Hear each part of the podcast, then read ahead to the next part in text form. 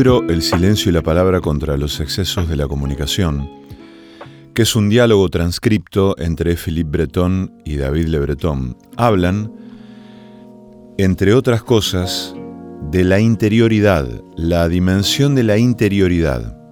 En un momento, Philippe Breton dice, ¿no es la interioridad también el sitio donde el doble de los otros, nuestros prójimos, nuestros amigos, nuestros enemigos, todos aquellos con los que estamos ligados, encuentran una prolongación, una vida específica.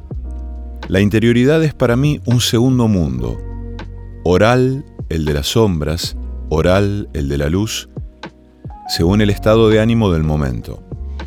Su virtud fundamental es la de ser el lugar de una palabra, de un intercambio de palabras que lejos de ser un simple teatro de marionetas que manipularíamos a nuestro antojo, contiene lo que se nos escapa. Es en ese lugar privilegiado donde los otros te hablan, a resguardo de toda susceptibilidad, pero no de todo riesgo. La interioridad es el lugar de una verdadera palabra, la que se intercambia, la que se recibe tanto más como un impacto cuanto que no es posible sustraerse a ella. Las palabras interiores son ensordecedoras.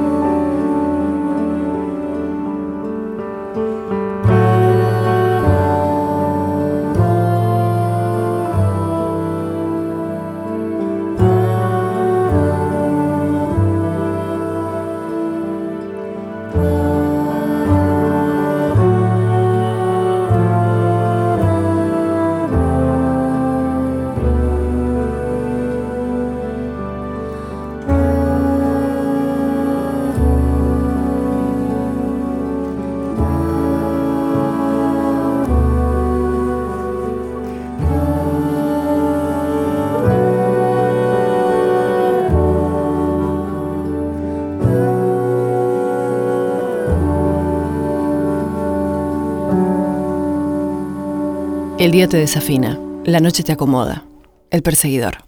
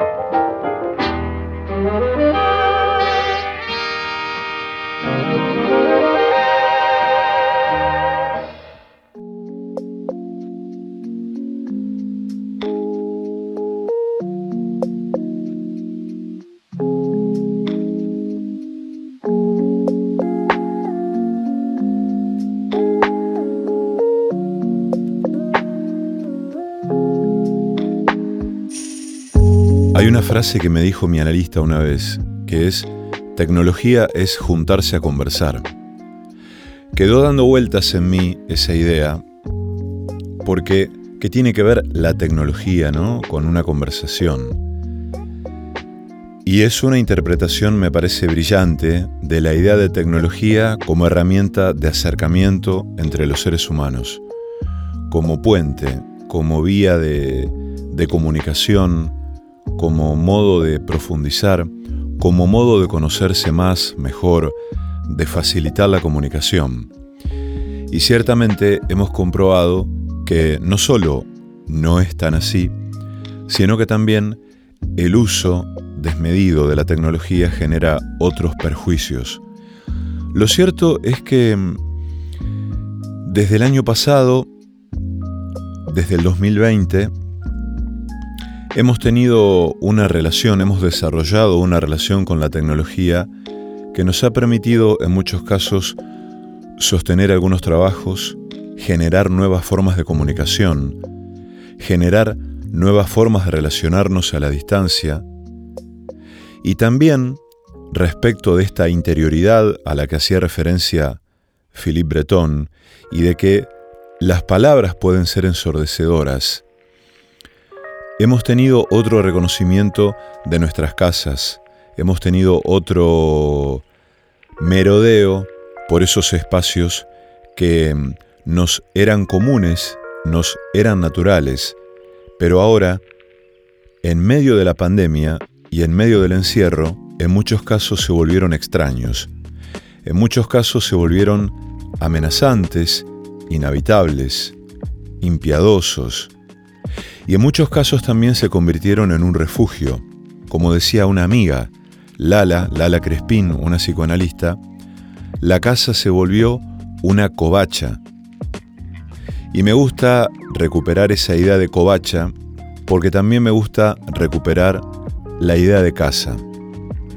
Cambió todo durante la pandemia, cambió el modo de habitar los lugares, el modo de relacionarnos con el afuera, cambió el sueño cambió la calidad del sueño, el modo en que descansamos o ya no descansamos, la irrupción del insomnio y cambió naturalmente la noción de casa.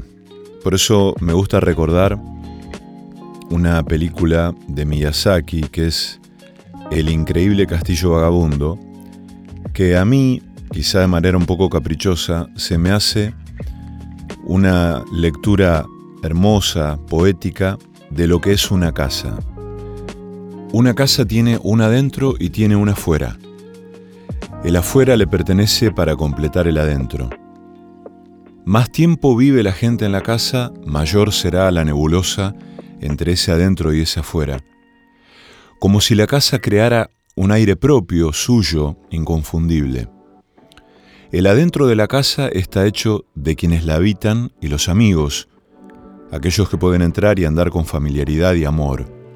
Son aquellos que han reído y han cantado, los que han dormido inesperadamente y saben sus olores y sus ruidos.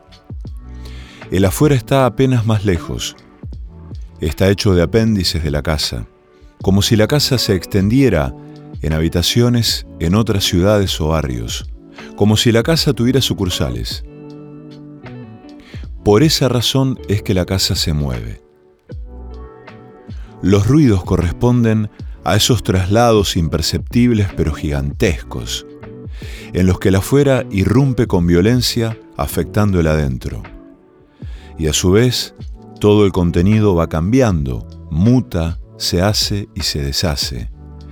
El afuera puede volverse adentro y viceversa. En general, las casas se agrandan, hasta que sus habitantes, aquellos que amaron allí, se van. Y allí hay un suspenso, la casa se llena de silencio, el afuera se aleja. A veces el adentro es hermético y no corre aire. Toda casa es un almacén, una feria, un mercado de pulgas. La casa no siempre es cómoda, pero uno sabe que está allí. ¿Cómo? ¿Cuándo? Por el gesto de salir andando en bicicleta desde la casa, saberse las calles, no los nombres, sino las superficies, los pozos y desniveles. Una casa debe permitir la ensoñación poética. Esa es la principal condición. En una casa se debe poder cantar. Los movimientos de la casa son ingobernables, a veces dolorosos. Nunca una casa permanece en el mismo sitio. Por eso sus integrantes rejuvenecen y envejecen a cada segundo. Todo se ve distinto todo el tiempo.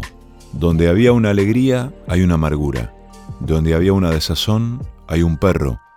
Donde había una deuda, hay un árbol. Donde había una ruina, hay un milagro. Toda casa es un milagro.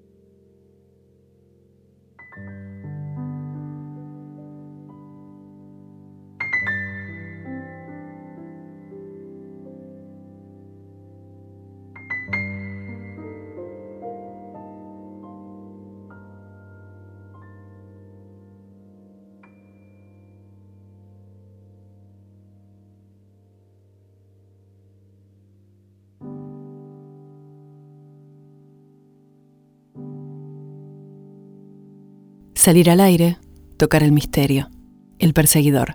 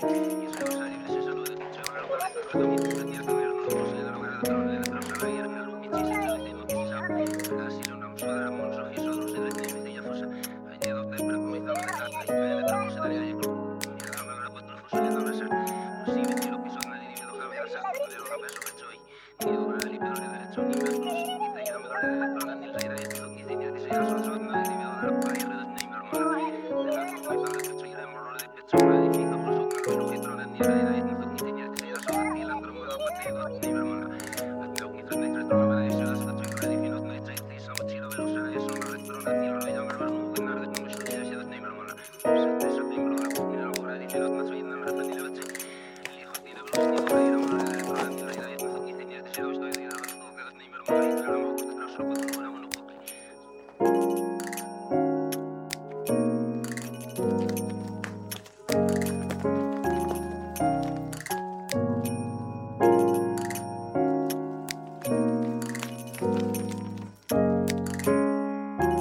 la hemos invitado a Virginia Feynman, escritora.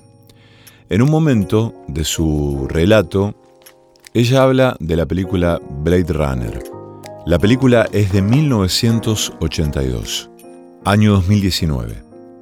Los seres humanos han logrado un desarrollo tecnológico y social que ha superpoblado la Tierra y generado un fracaso ecológico que les ha obligado a colonizar otros planetas en el espacio exterior. Debido a la dureza de los viajes espaciales es necesaria la creación de unos androides llamados replicantes, que cumplen las funciones para las cuales son asignados. La corporación que controla esta sofisticada tecnología, la Tyrell Corp, va perfeccionando los diseños para que los replicantes tengan altas capacidades y una vida limitada. Pero no todo puede ser controlado. Los replicantes, a pesar de cumplir sus funciones, desarrollan procesos emocionales que hacen que tengan respuestas inesperadas. Hay alteraciones en su conducta y pueden llegar a convertirse en un peligro. Para solucionar esta situación se ha creado una unidad especial cuyo único objetivo es perseguir a los replicantes rebeldes y darles muerte. El término técnico para llamar dicha acción es retirada. Los especialistas en retirar a los replicantes son los Blade Runners. La diferencia esencial es que los humanos tienen emociones y los replicantes no están diseñados para tenerlas. Esa es la razón por la que hay que retirarlos cuando las desarrollan, pues son defectuosos para cumplir con sus misiones en las colonias exteriores del espacio.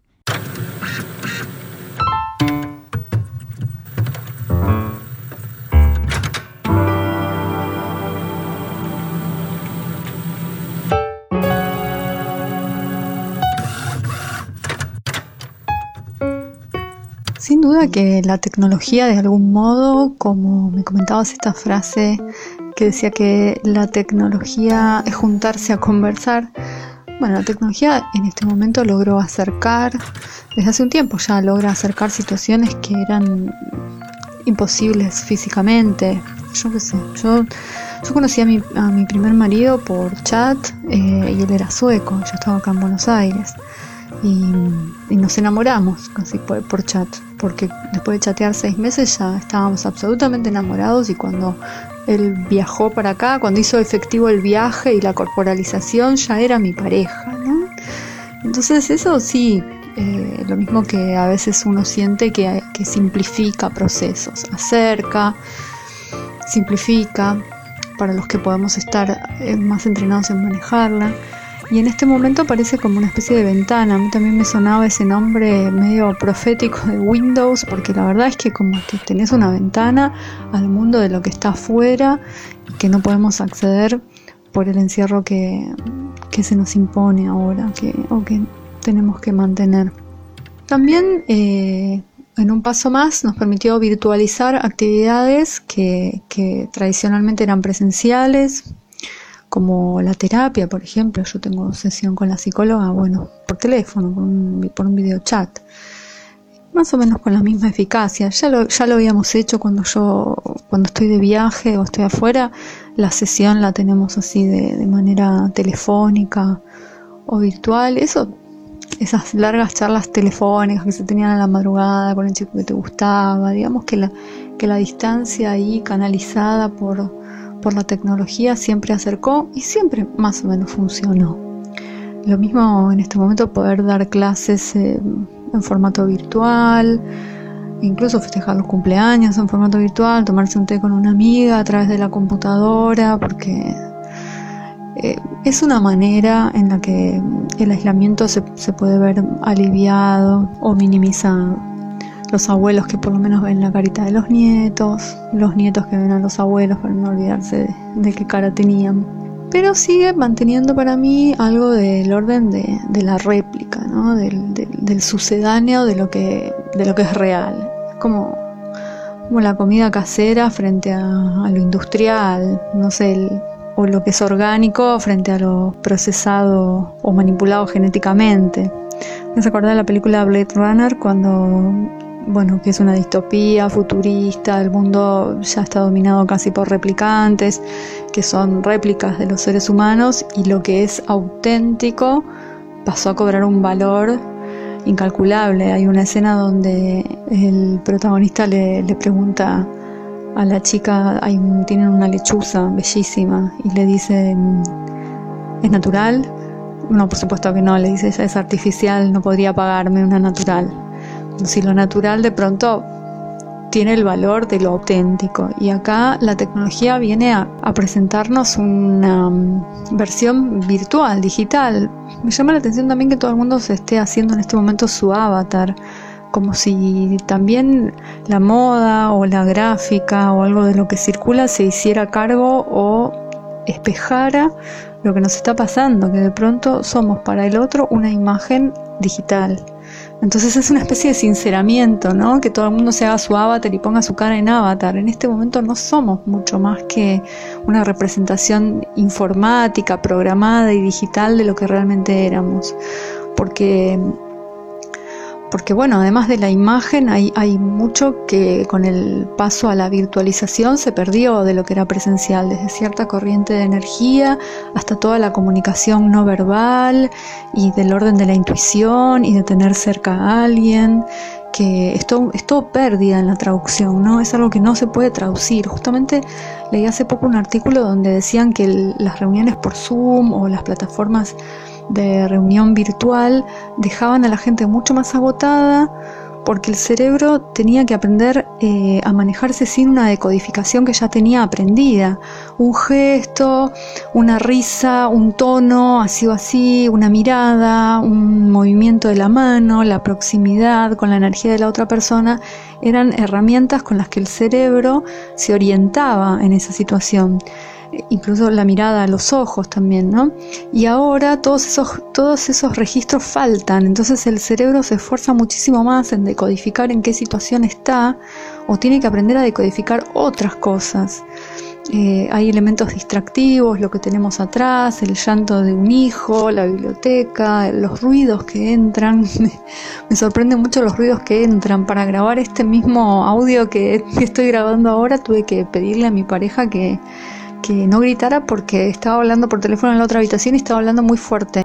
Y es increíble el espacio que empieza a ocupar el volumen y el sonido dentro de una casa y la disputa por ese espacio sonoro que se arma entre el que tiene que grabar algo, porque bueno, esto va para un programa, esto va para una clase, estoy en mi, sesión de análisis, estoy dando una clase virtual y el otro que también está hablando o que pone la tele o pone su música o hace Duolingo o también tiene su sesión de terapia o también está dando sus clases o está tomando sus clases que tienen volumen o se puso su película favorita o está haciendo el Skype de los domingos con sus hijos o sus padres.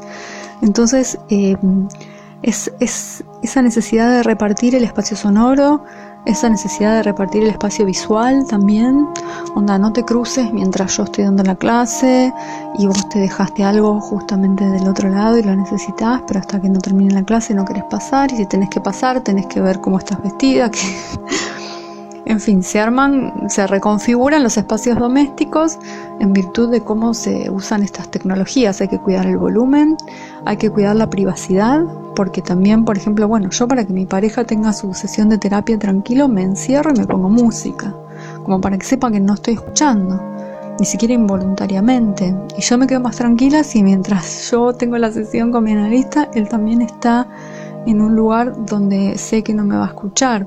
Y no todo el mundo tiene la suerte de tener más de un espacio para compartir en, la casa. Así que con todo lo agradecido que uno le puede estar a la tecnología como modo de recuperar las actividades que de otro modo ni siquiera podrían hacerse, también existen estas, estas limitaciones. La, limitación en cuanto a lo que es una réplica de, lo que es una verdadera clase, de lo que es un verdadero encuentro y algunos aspectos puntuales. Por ejemplo, el contacto visual me parece que es fundamental y prácticamente imposible con las plataformas de, encuentro virtual. Yo me di cuenta el otro día que si quería, si quiero mirar a mi familia que está del otro lado, eh, mirarla en la pantalla, ellas no sienten que yo las esté mirando a los ojos. Si quiero que ellas sientan que las estoy mirando a los ojos, tengo que mirar a una cámara que está más arriba y por lo tanto no las estoy mirando a ellas, con lo cual a ellas les pasa lo mismo. Si me quieren mirar, yo no veo su mirada porque me están mirando, veo que están mirando para abajo y si me quieren hacer sentir que me están mirando, tienen que no mirarme y mirar a una cámara que está más arriba. Entonces es absolutamente imposible establecer un contacto visual simultáneo. Otra cosa que, me di cuenta que se había perdido es el sonido unísono. Sucede también que mientras habla uno no se escucha el otro, pero automáticamente. O sea, habla mi hermana, se silencia mi voz, hablo yo, la silencio las de ellas, habla mi mamá, eh, nos silencia a nosotras dos. Entonces, esos momentos en los que nos interrumpíamos, nos pisábamos, o el unísono, de, por ejemplo, de una risa, de una carcajada, que estalle una carcajada. Nunca volví a escuchar que estalle una carcajada de más de tres personas. Y me parece que, no se ha resuelto lo de, lo de la simultaneidad, ni la simultaneidad de la mirada, ni la simultaneidad de la risa. Y después esta cosa de ir como teniendo turnos que se desprende del anterior, ¿no? Cuando, cuando das una clase o estás en una clase, lo que sucede es que como no podemos ir metiendo comentarios o una reunión, una reunión de amigos, no podemos ir metiendo comentarios al margen, cada uno espera, ¿no? Esperamos. Se ven los programas de televisión también, como vos decís, pero ¿para qué invitaron a este tipo? Para tenerlo en la pantalla de su casa frente a la computadora una hora hasta que le dan la palabra. Y es que en cualquier otro formato, o en el formato presencial, más precisamente, el tipo hubiera metido un bocadillo, otro, la cámara va enfocando al que habla, como pasa en la televisión.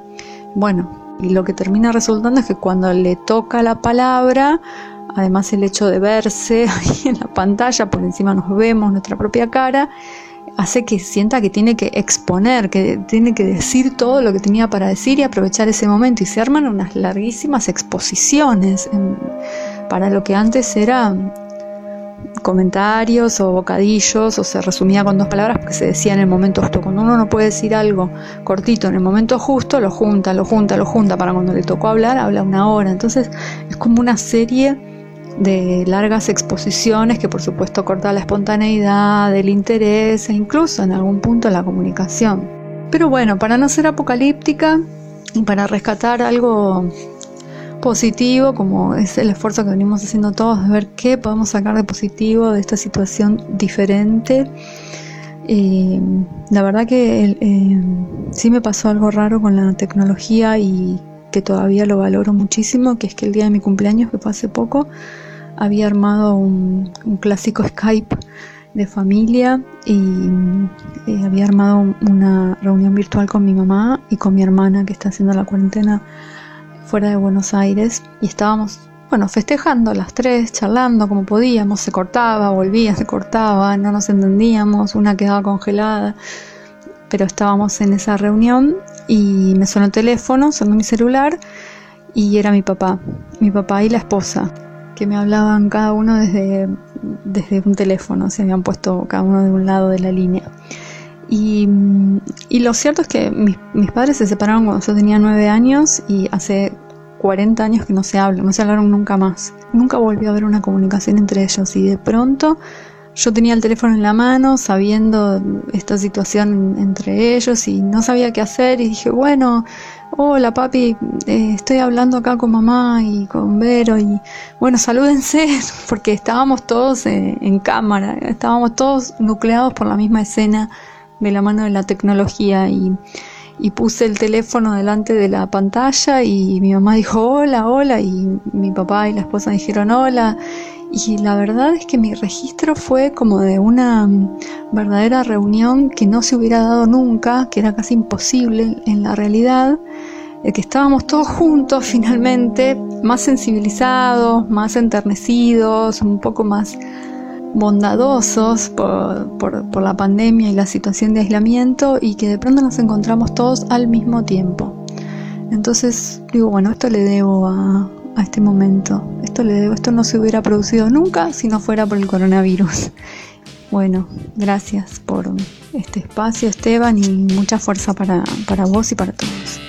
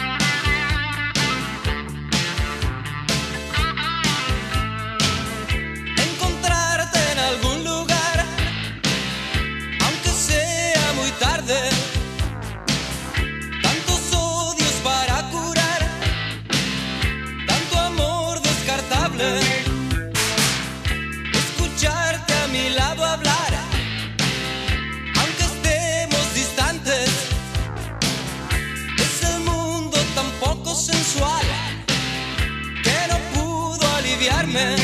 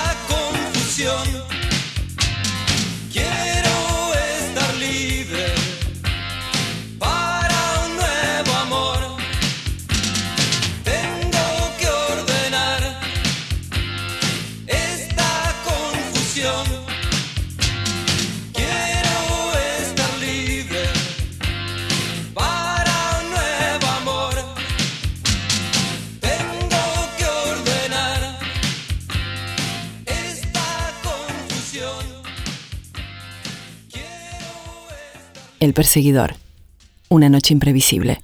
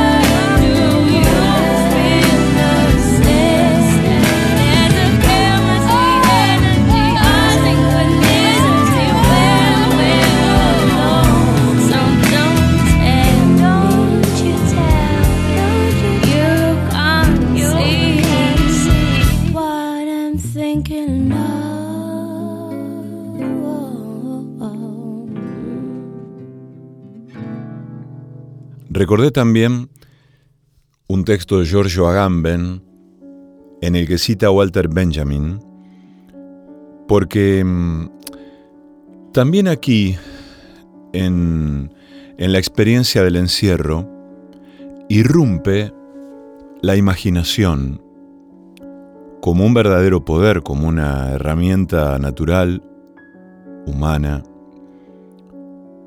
que nos permite el ingreso a otros mundos. Dice Agamben, aquello que podemos alcanzar a través de nuestros méritos y de nuestras fatigas no puede, de hecho, hacernos verdaderamente felices. Solo la magia puede hacerlo. Esto no se le escapó al genio infantil de Mozart, quien en una carta a Bullinger señaló con precisión la secreta solidaridad entre magia y felicidad. Vivir bien y vivir felices son dos cosas distintas. Y la segunda, sin alguna magia, no me ocurrirá, por cierto. Para que esto suceda, debería ocurrir alguna cosa verdaderamente fuera de lo natural.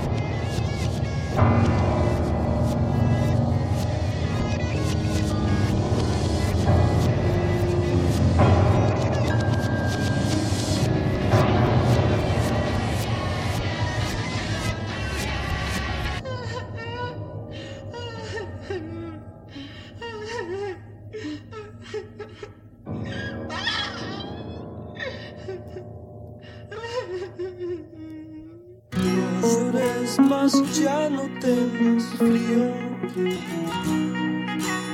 No creas que ya no hay más tiniebla. Solo debes comprenderla. Es como la luz en primavera. Es como la luz en primavera.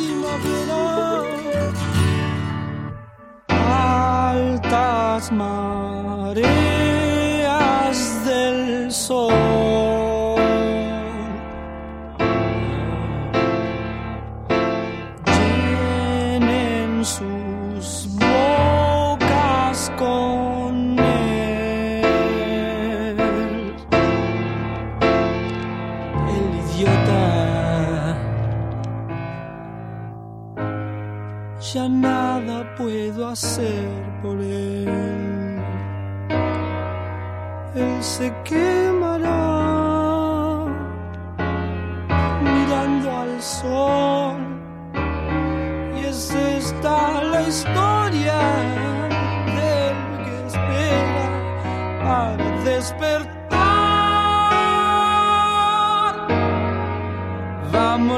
de aquí